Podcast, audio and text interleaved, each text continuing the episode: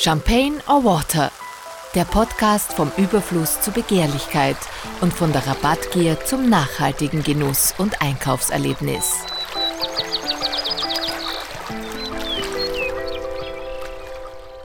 Hallo und herzlich willkommen bei Champagne or Water, dem Podcast über den alltäglichen Balanceakt zwischen Disziplin und Genuss.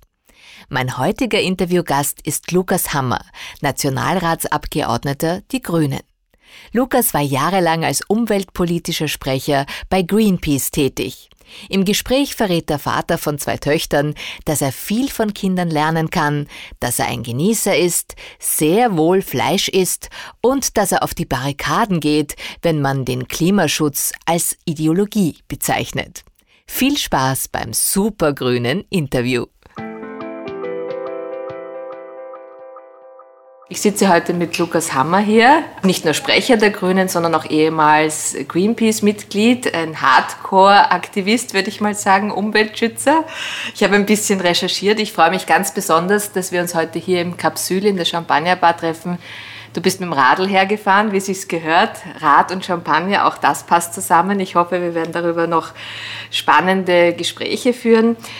Äh, gleich zu Beginn, wir halten jetzt ein Gespräch. Äh, anlässlich meines Podcasts, das nicht parteipolitisch ist, aber sehr wohl sozialpolitische Themen aufgreifen wird. Auf das freue ich mich schon ganz besonders.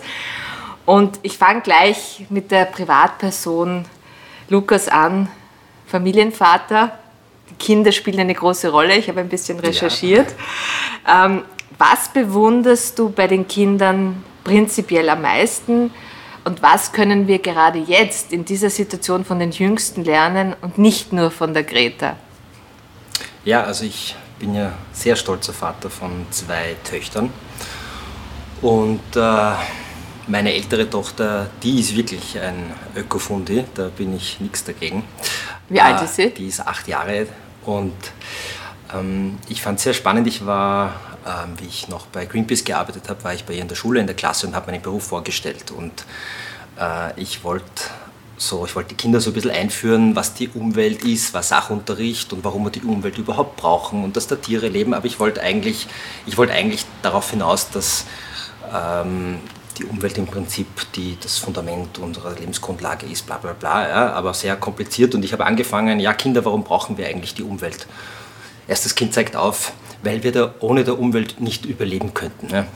Vortrag zu Ende. Ähm, und, äh, Mit also, acht Jahren.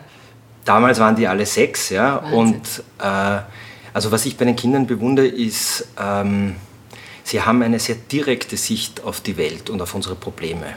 Ähm, wenn wir unseren Kindern irgendwie irgendein Blödsinn erklären wollen, das geht nicht durch. Ja? Also erklär mal deinem Kind, warum es hin und wieder in Ordnung ist, eine Zigarette zu rauchen ja? oder überhaupt zu rauchen. Ja? Das, das geht nicht. Ja? Äh, Bis sie selber rauchen. Ja, nicht, aber die Kinder stellen die richtigen Fragen und sie sehen, ähm, sie sehen die Probleme äh, und auch Lösungen sehr direkt und ich glaube, je älter wir werden, desto komplizierter sehen wir dann alles. Ja? Ähm, und ja, deswegen, also das bewundere ich sehr an Kindern. Jetzt Hardcore-Funde, wie äußert sich das bei der achtjährigen Tochter? Also wenn wir hin und wieder äh, irgendwo sind und es ist schon sehr spät und wir überlegen uns, ob wir nicht vielleicht doch mit dem Taxi fahren, dann scheitert das dann meistens an meiner Tochter weil sie nicht in ein Auto einsteigen will. ähm, ich bin da eher äh, weniger dogmatisch. Okay, das heißt, die Familie Hammer reist mit dem Zug oder mit dem Rad?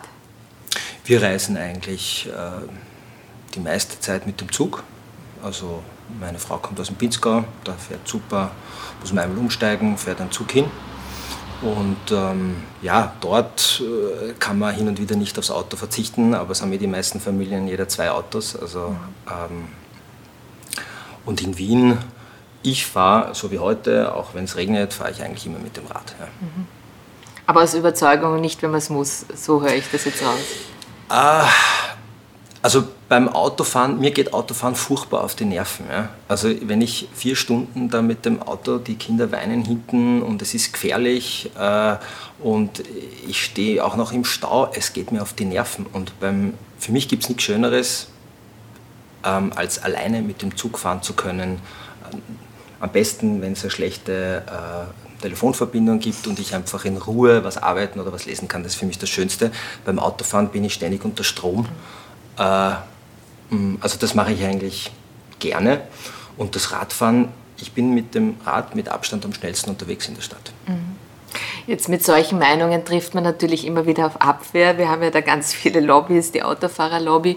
Ich versuche immer in meinem Bereich Menschen zu treffen, mit denen ich mich vielleicht im privaten Umfeld nicht so begegnen würde und versuche dann eben da äh, die, die Gemeinsamkeiten zu finden oder über Dinge, wo man anderer Meinung ist, einfach zu sprechen und den Dialog zu suchen.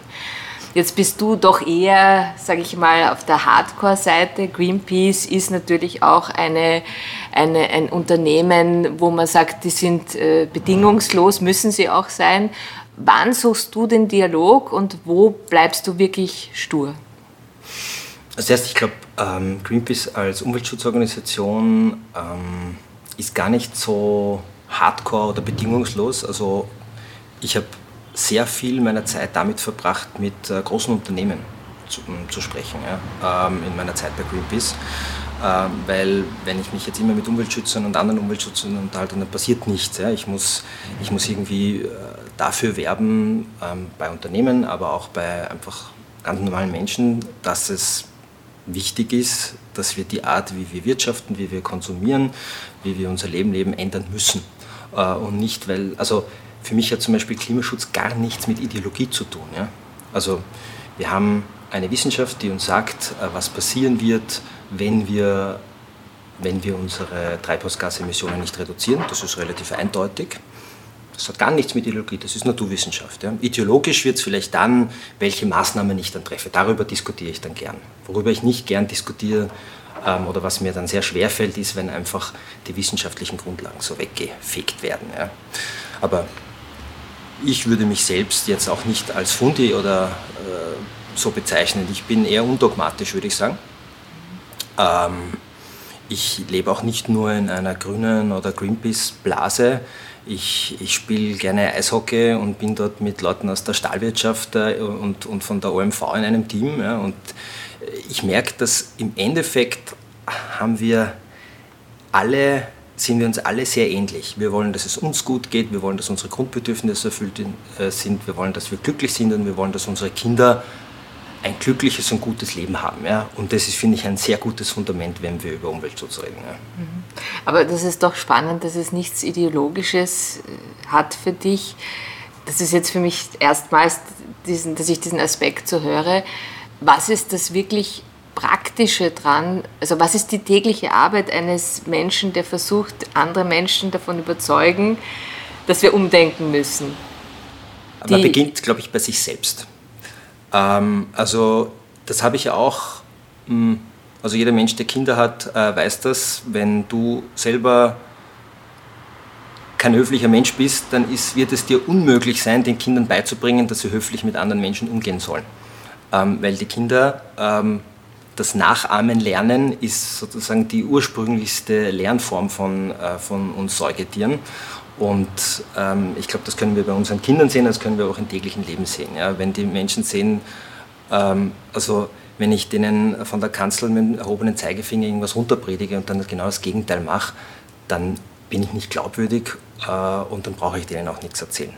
Aber ich meine, hm, ich sehe meine Funktion, das war bei Greenpeace und das ist jetzt noch viel mehr als Politiker so, dass ich den Menschen vor allem einen äh, nachhaltigen Lebensstil ermöglichen will. Weil ich glaube, äh, in vielen Fällen ist es so, dass, dass man oft einfach der Trottel ist, wenn man sich äh, für, für, für Umweltschutz und für Ökologie entscheidet in manchen Bereichen, weil es einfach dann teurer ist, ja? weil sehr, viele, sehr viel Umweltverschmutzung in unseren Produkten einfach nicht eingepreist ist und auch soziale Effekte. Ja? Mhm. also wenn ein T-Shirt 5 Euro kostet, na, wie wird das produziert worden sein?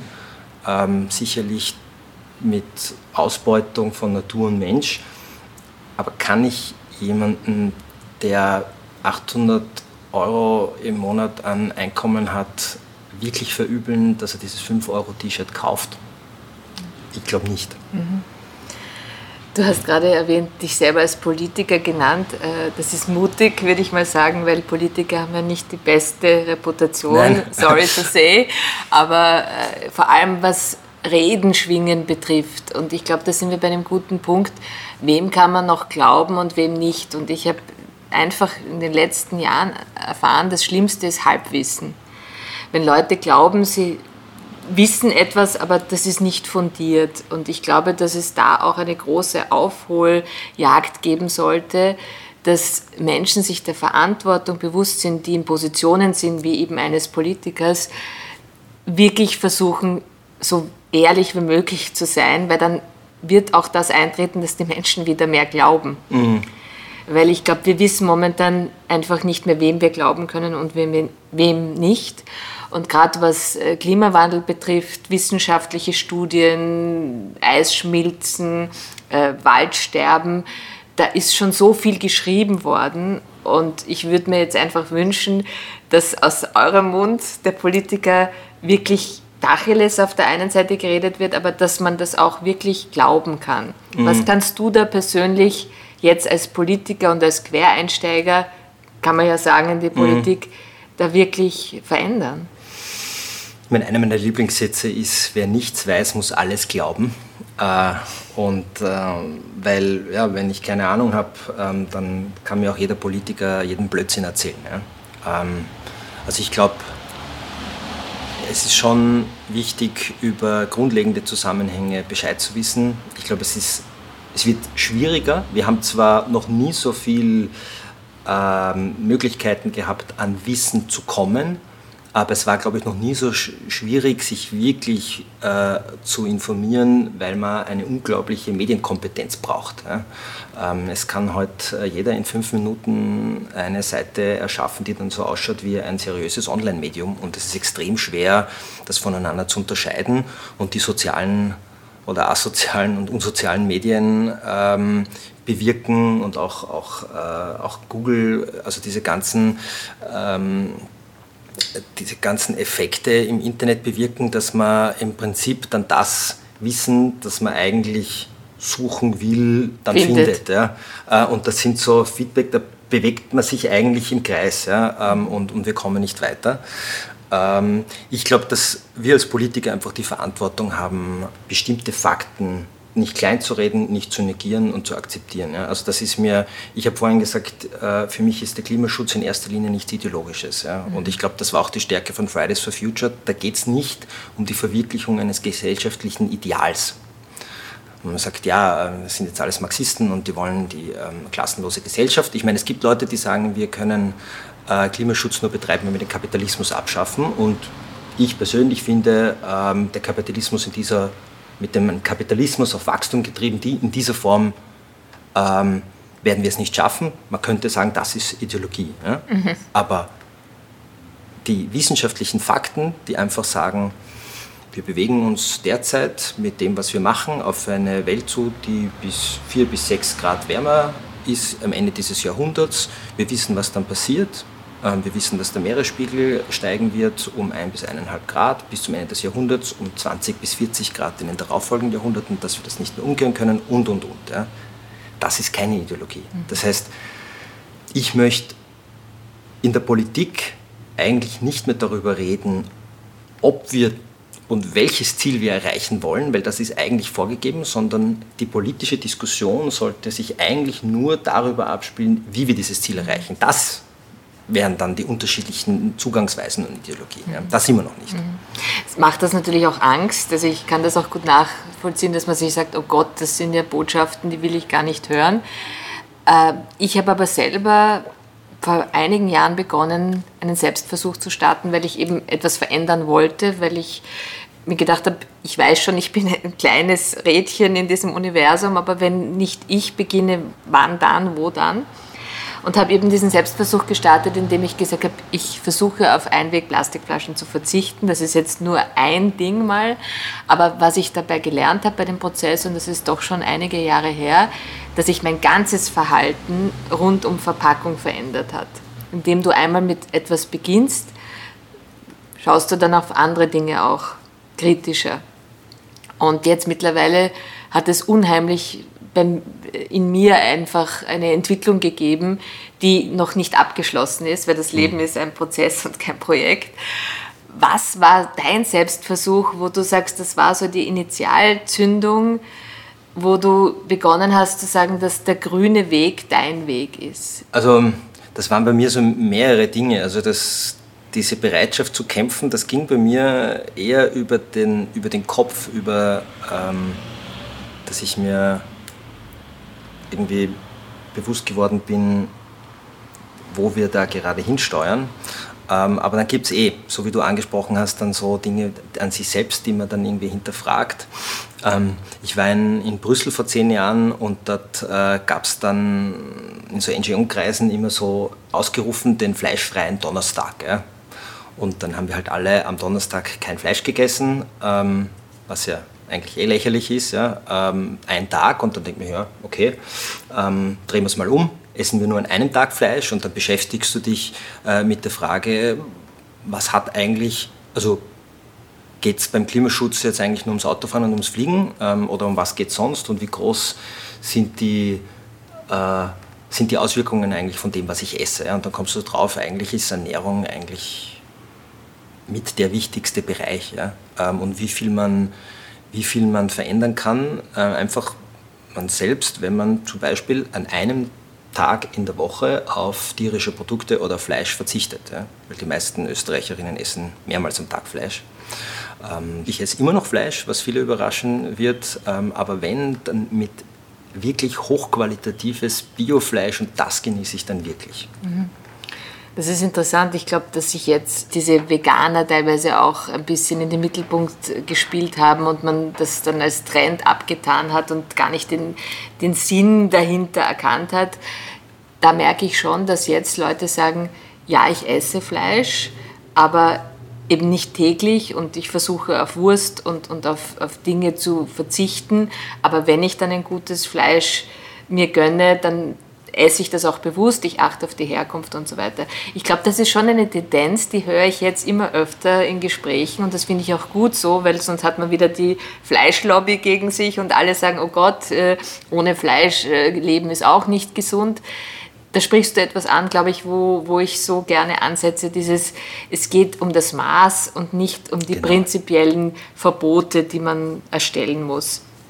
Du sagst aber selber, es wundert viele Leute, dass du Fleisch isst. Das ist ja schon so, dass wir in einem Schubladendenken mhm. verankert sind. Von beiden Seiten, ja. Von beiden Seiten. Mhm. Also ich, ich glaube, also äh, ich, ich, war vor, vor ein paar Jahren war ich mal in Osttirol bei einer Fleischhauerei, einer lokalen, und die haben ein, ein Schild äh, aufgehängt gehabt, wo sie das auch geschrieben haben. Ja? Lieber weniger Fleisch, dafür ein Gurz. Ja? Ähm, und es darf auch was kosten. Ähm, das ist dann natürlich auch eine soziale Frage, aber ich finde, es gibt kein Menschenrecht auf jeden Tag dreimal Fleisch. Ja? Das, das glaube ich wirklich nicht. Ähm, und ja, wenn man, wenn man ein Händel um 5 Euro kauft, dann gibt man quasi auf der Supermarktkasse das Recht ab, sich dafür zu beklagen, ja, welche Haltungsstandards es in der Geflügelindustrie gibt. Ja. Also das hat halt seinen Preis, ja. es ist ein Lebewesen. Mm, ein Viertel aller Treibhausgase weltweit hängen mit unserer Ernährung zusammen und da der riesige Teil mit, Tier, mit tierischen Lebensmitteln. Das Interessante ist ja, im Endeffekt, die meisten Aspekte vom Klimaschutz, da geht es ja nicht nur darum, dass wir auf irgendwas verzichten oder dass irgendwas schlechter wird oder irgendwas weniger, sondern ähm, dass im Prinzip gleichzeitig etwas besser wird. Also beim Fleisch ist es so, dass wir laut äh, Ärzten viel zu viel Fleisch essen. Es hat unglaubliche Gesundheitsfolgen, äh, Herzinfarkte, Schlaganfälle und so weiter. Und wenn wir nur unseren Fleischkonsum auf ein Maß reduzieren würden, das uns die Ärzte empfehlen, wäre das quasi aus Klimasicht schon äh, eine große Verbesserung. Und es gäbe auch keine Massentierhaltung und, und, und. Also alles was zu viel ist, würde dann sich automatisch relativieren wahrscheinlich und reduzieren. Äh, genau, ja. Also man sieht im Prinzip, ähm, wir würden viel gesünder sein äh, und wir würden der Umwelt einen großen Gefallen machen, weil eins ist klar, ähm, wir können die ganzen Schweine, die bei uns geschlachtet werden, das ist zwar alles made in Austria und hat ein armer Gütesiegel, ähm, aber woher kommt das Futtermittel? Das kommt aus Brasilien und aus Argentinien und aus Paraguay ähm, wird ähm, auf riesigen Plantagen, wo eben vorher ein Regenwald gestanden ist, der dann abgebrannt wurde, äh, angebaut. Das heißt, quasi unser übermäßiger Fleischkonsum, und das muss uns halt bewusst werden. Ähm, der Uli Brandt äh, hat das als imperiale Lebensweise beschrieben. Ja. Uns muss bewusst sein, unser billiges Schnitzel hat was mit der Regenwaldvernichtung in Brasilien zu tun.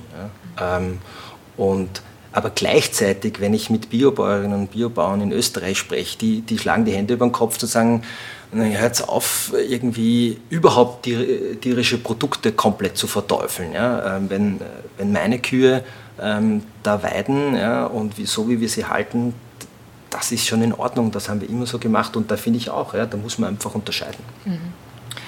Es ist jetzt ein großer Sprung, aber trotzdem passt er jetzt. Ich habe mich unlängst äh, mit einem Taxifahrer unterhalten, der mir erzählt hat, dass äh, er sich so schwer tut, gegen die billigen Uber-Preise zu konkurrieren. Und ich habe dann gesagt, ich dachte, das ist schon längst verboten. Und, und sagt er, nein, äh, es ist nach wie vor so. Und wenn er für eine Fahrt ca. 18 Euro verlangen muss, äh, unterbietet das Uber mit 7 Euro oder 9 mhm. Euro. Und das ist so gut wie Sklavenhandel.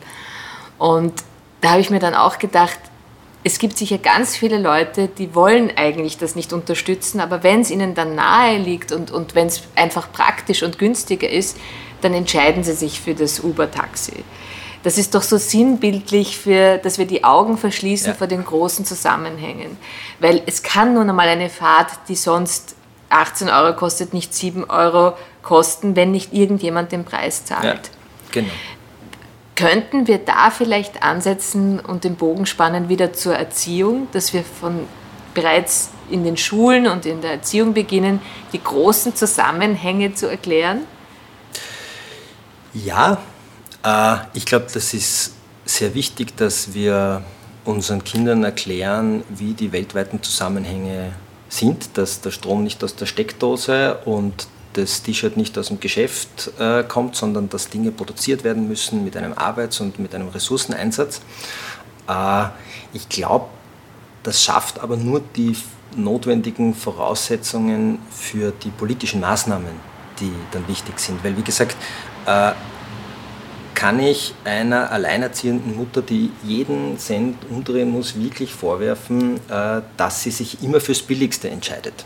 Nein, kann man ja nicht verwenden. Eben, ja. Also ich, ich tue es nicht, ja, und ich sage auch immer, ich bin, also ich, ich habe meinen äh, äh, Verlust an, an, an, Beliebtheit von einer beliebten Umwelt-NGO zu einem unbeliebten Politiker sehr bewusst in Kauf genommen, weil für mich genau das der springende Punkt ist. Ja. Ich möchte kein, kein Pfarrer sein, der den Leuten erzählt, was sie zu tun haben, äh, sondern ich möchte den Leuten ermöglichen, äh, sozusagen das Richtige zu tun, ohne dass sie dafür irrationale Entscheidungen treffen müssen. Ja. Und derzeit ist unser gesamtes System einfach darauf ausgelegt, dass, dass äh, wir soziale und ökologische Kosten, äh, wie wir sagen, externalisieren. Also es zahlt den Preis, zahlt jemand anderer und den zahlen nicht wir. Und ich muss mir den Preis sozusagen dazu denken. Ich meine, ich kann das mit meinem, äh, mit meinem Gehalt, ja, kann ich immer die teure Variante äh, kaufen und ich mache es auch. Ja. Ähm, aber ich glaube, wenn man sich leisten kann von solchen Menschen, die eben privilegierter sind, darf man das durchaus fordern, dass sie das hinterfragen. Wenn es die hätten das Wissen und die hätten das Einkommen. Ja. Ich meine, das Problem ist, wir wissen aus Studien, ähm, dass äh, Menschen mit hohem Einkommen, hohem Umweltbewusstsein, hoher Bildung den höchsten CO2-Fußabdruck haben. Also die haben die einfach, weil sie äh, vereinfacht gesagt sehr viel Geld haben, sehr viel konsumieren können mm, und dann zweimal im Jahr irgendwo hinfliegen. Wir haben jetzt ein Gefühl von Krise irgendwie, von existenzieller Krise, das hatten wir vorher nicht. Das war halt alles so, ja, wird alles vorbeigehen und das schaffen wir schon irgendwie. Und das, wir haben jetzt, ich glaube, meine Generation und vielleicht auch die Generation darüber zum ersten Mal, also erfahren, was so eine existenzielle Krise überhaupt, wie sich das anfühlt. Ja. Und ich, ich kann nur sagen, quasi die, die Klimakrise, die die jetzt erst ihren Anfang genommen hat, die stellt alles, was die gesamte Menschheit bis jetzt erlebt hat, in den Schatten. Ja. Aber die Corona ist eine gute Übung, glaube ich, dafür, dass, dass man sieht, wie endlich alles ist. Ja, und wie, wie fragil unser gesamtes System ist. Ich meine, es hat am letztens ein Kabarettist gesagt, ich glaube, das war der Michael Nerivarani, ähm, hat gesagt, äh, dass wir bei dem Lockdown quasi dazu gezwungen wurden, äh, nur noch das kaufen zu können, was wir wirklich brauchen, also unsere Grundbedürfnisse äh, zu stillen. Ähm, und das hat die Wirtschaft an, an den Rand des Kollaps gebracht. Ähm, und das sehen wir dann, ähm, wie viel Blödsinn wir normalerweise kaufen. Das würde ich jetzt so nicht formulieren, vor allem nicht als Politiker, äh, aber es, es, trifft schon ein bisschen einen Kern, ja. Ähm, wir, äh, den, glaube ich, jetzt viele Leute merken. Wir, wir, wir haben schon, glaube ich, äh, ein, ein Wirtschaftssystem, das von so vielen verschiedenen Dingen abhängig ist, von globalen Lieferketten und das einfach nicht resilient ist. Ja? Also nicht sehr effizient, also sozusagen die, alle Margen sind irgendwie ausgereizt, aber es, unser, unser gesamtes Wirtschafts- und Gesellschaftssystem ist ist nicht gut auf externe Schocks vorbereitet. Mhm. Ja, und das es bricht alles in ja, sich zusammen. Also wie Unternehmen, ja, also die kalkulieren immer sehr knapp ja, ähm, und äh, also wie ein, ein, ein Hotel, ja, das dann investiert und, und mit sehr wenig Eigenkapital und wenn dann ein bisschen was wegbricht, ja, dann, dann ist gleich die Katastrophe. Und ich sage nur, unsere Hotellerie im Winter, wenn ich mir anschaue, wie wir uns in den nächsten 20, 30 Jahren, wie sich auch die Schneelage entwickelt, ähm, dann unser, unser, also gerade die Branche müsste zum Beispiel wesentlich resilienter werden, weil es werden in, in 10, 20 Jahren wird man auf 1500 Meter nicht mehr jedes Jahr Skifahren können. Ja. Aber wenn wir jetzt die aktuelle Situation betrachten, die jetzt von Corona eindeutig geprägt ist, also Ängste, dann rückt ja doch dann dieses Klimaschutzproblem ein bisschen in den Hintergrund und gleichzeitig habe ich die Erfahrung gemacht, dass die Aufmerksamkeit und die Sensibilisierung gerade jetzt besonders groß ist für solche Themen, mhm. weil eben auch die Menschen sich Sorgen machen, wirklich eine Krisenstimmung, eine Art, ich sage immer, es ist eine Art Krieg, wir leben an der Front momentan, wir können äh, dieses äh, ganz fundiert, äh, fundamentale Wissen, wie, was ist mit morgen, wie schaut es mit unseren Kindern aus, können wir jetzt einfach besser spüren und dadurch gehen die, die äh, Botschaften besser rein, auch was Klimaschutz mhm. betrifft. Andererseits sind die Leute krisenmüde, habe ich das Krisenmüde Gefühl, auch, mhm. aber jetzt haben wir jetzt mal ein ganz praktikables, äh, praktisches Dilemma mit diesen ganzen äh, Sicherheitsmaßnahmen wie Einwegmasken, mhm. Heizschwammerl, die jetzt einfach jetzt überhand nehmen. Wie siehst du jetzt das? Denkst du dir, das ist jetzt einfach notwendig und da schaue ich jetzt mal weg, weil wir brauchen die Einweghandschuhe, wir brauchen die Masken, die Heizschwammerl, weil sonst stirbt die ganze Gastronomie. Wie siehst du das oder sagst du, das darf man jetzt einfach nicht mm. akzeptieren, man muss da trotzdem dranbleiben? Ich glaube, wenn wir das Vermeidbare vermeiden, dann ist, sind wir schon weiter. Ähm, bei den Heizstrahlern, hm, es ist, der Mensch hat wahrscheinlich schon was Gescheiteres eingefallen, als die Außenluft zu beheizen im Winter. äh, und äh, es wurden auch schon Wolldecken erfunden. Oder, ähm, also ich glaube, auch da könnte man das vermeiden. Ja? Also ich meine, wenn man sich anschaut, äh, fünf Heizstrahler zusammen haben ungefähr den Energieverbrauch eines Einfamilienhauses. Hm. Aber es ist ein schöner Satz, vermeidbares vermeiden, weil wenn wir jetzt eben Maßnahmen setzen, die, sind, die müssen wir einfach akzeptieren, dafür kann ich bei anderen Dingen ansetzen das Mehrwegthema vielleicht noch mhm. mal kurz ansprechen, weil das ist ja auch meines, mein Lieblingsthema. Mein Lieblingsthema ja. Unser Lieblingsthema. Sehr schön. Man kann etwas immer wieder verwenden und das war früher so abartig, wenn man jetzt zum Beispiel mit einem Gefäß wohin geht und das nachfüllt. Das war ja hat überhaupt nichts mit Luxus oder, oder Kulinarik oder, oder sich was gönnen zu tun. Und mittlerweile bin ich auch diejenige, die versucht, einfach so viel wie möglich wieder zu verwenden. Mhm. Ob das eben jetzt die Mehrwegflasche ist, um mein Getränk zu transportieren oder auch andere Dinge wieder zu befüllen, äh, statt Shampoo in einer Plastikflasche zu kaufen als trockene Seife, die genauso super wäscht. Das ist aber eine irrsinnige Umstellung, war für mich auch eine irrsinnige mhm. Umstellung und das hört natürlich nicht auf. Was hast du da speziell, wenn du sagst, dein, dein, dein Lieblingsthema, was kannst du da den Menschen mitgeben? Warum ist das Mehrweg System so wichtig? Es geht für mich darum, dass wir uns einfach überlegen müssen, wie wir mit unseren Ressourcen umgehen. Und die sind endlich. Wir haben einen Planeten und der hat uns reich beschenkt mit vielen Ressourcen, äh, mit, mit, mit Erdöl, mit, mit Pflanzen, mit, mit Mineralien. Äh, und äh, es ist einfach unverantwortlich und vollkommen bescheuert, wenn wir das einfach äh, nützen und dann einfach wegwerfen und das dann verbrennen. Dann gibt es die Restenergie, können wir dann verwenden, aber das ist, ähm, es ist einfach, es ist einfach dumm. Ähm, also ich, ich, ich verwende immer das Beispiel, wenn man sich überlegt, dieses Wasserglas, ja, ich fülle mir jetzt einmal Wasser rein und dann haue ich es weg. Das wird niemand machen. Ich, in, ich wasche es ab oder gebe es in den Geschirrspüler. Ja. Aber mit den, mit den Flaschen machen wir genau das. Ähm, und es gibt, eine, es gibt auch in der EU eine Abfallhierarchie. Das wird für mich immer so ein bisschen vermischt. Ja. Da gibt es Abfallvermeidung, Wiederverwendung, äh, Reparatur, äh, Recycling ist eben erst so in der Mitte und dann Verbrennung mit Energierückgewinnung. Und das, was immer ein bisschen vermischt wird, ist, das können wir eh recyceln. Ja? Aber wenn ich Glas recycle, dann brauche ich, weiß nicht, 1400 Grad, um das einzuschmelzen. Ähm, und das braucht extrem viel Energie. Ich habe den Christian Bladerer vom Ökologieinstitut schon interviewt und den Georg Strasser von Too Good To Go.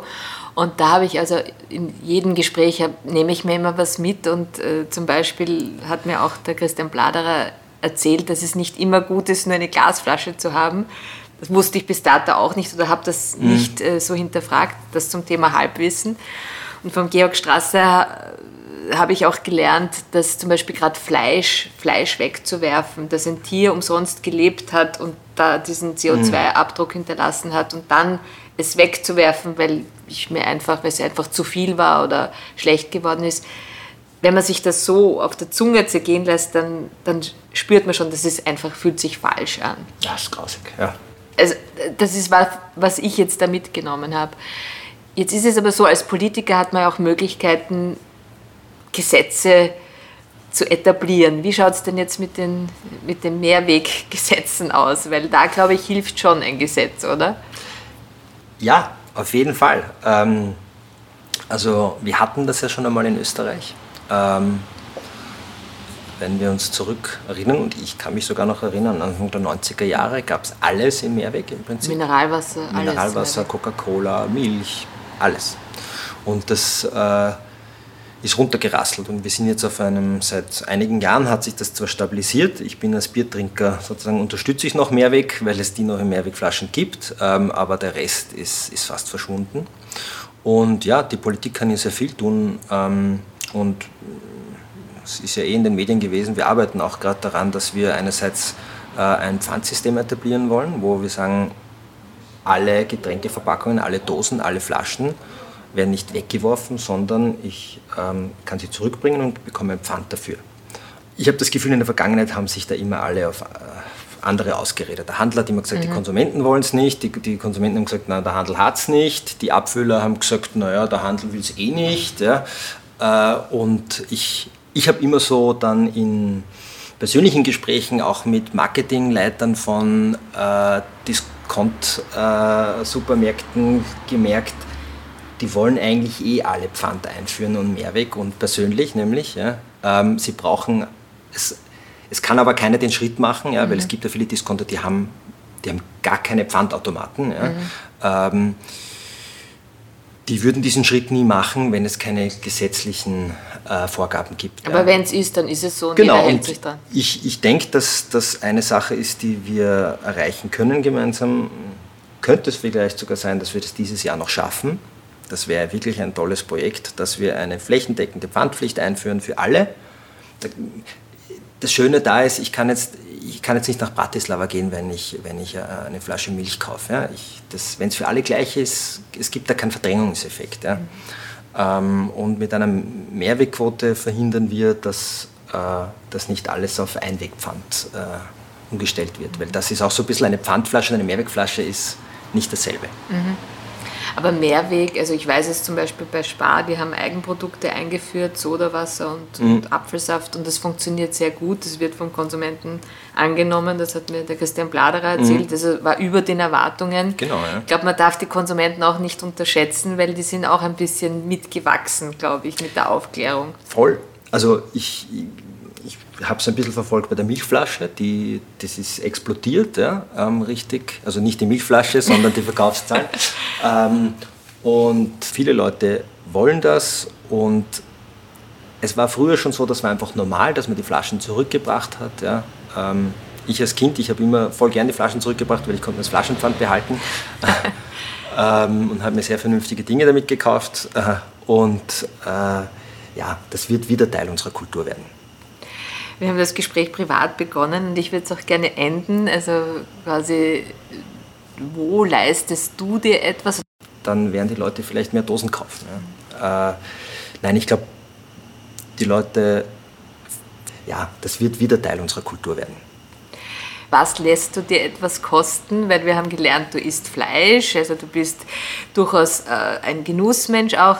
Bier trinkst du, also das äh, entspricht ja schon einmal einem menschlichen Wesen. Ja, Dankeschön. Nein, aber man, glaubt ja oft manchmal, dass äh, Hardcore-Grüne so äh, den Genussfaktor völlig außer Acht lassen. Wo ist dein, dein Luxus, dein persönlicher, den du dir gönnst? Ähm, also wenn ich mir einen perfekten Tag vorstelle, dann ähm, beginnt er mit einem sehr ausladenden Frühstück und endet mit einem äh, sehr guten, reichhaltigen Abendessen mit einer tollen Weinbegleitung. Ähm, und dafür gebe ich auch relativ viel Geld aus, muss ich sagen. Das ist mein Luxus. Ähm, ich koche auch sehr gern. Äh, derzeit ist mein Luxus auch Zeit, Zeit mit der Familie, aber Zeit mit der Familie beim Essen, bei einem guten Essen, das ist mein großer Luxus und äh, ja, ähm, eine gute Flasche Wein, der auch sehr gern aus Österreich kommt. Mm. Und vielleicht äh, zur Vorspeise ähm, ein, ein, Sekt. Oder ein Champagner? ja, ich muss, ich muss ehrlich gestehen, auch wenn wir hier in einer Champagnerbar sind, ähm, der österreichische Sekt braucht sich da nicht zu verstecken und im im Zweifel äh, nehme ich immer die lokale Variante. Da bin ich tatsächlich ziemlich konsequent. Das ist doch schön. Aber trotzdem sage ich jetzt vielen Dank und Santé und Prost. Merci. Danke fürs Gespräch. Danke auch. Champagne or Water. Der Podcast mit Liane Seitz.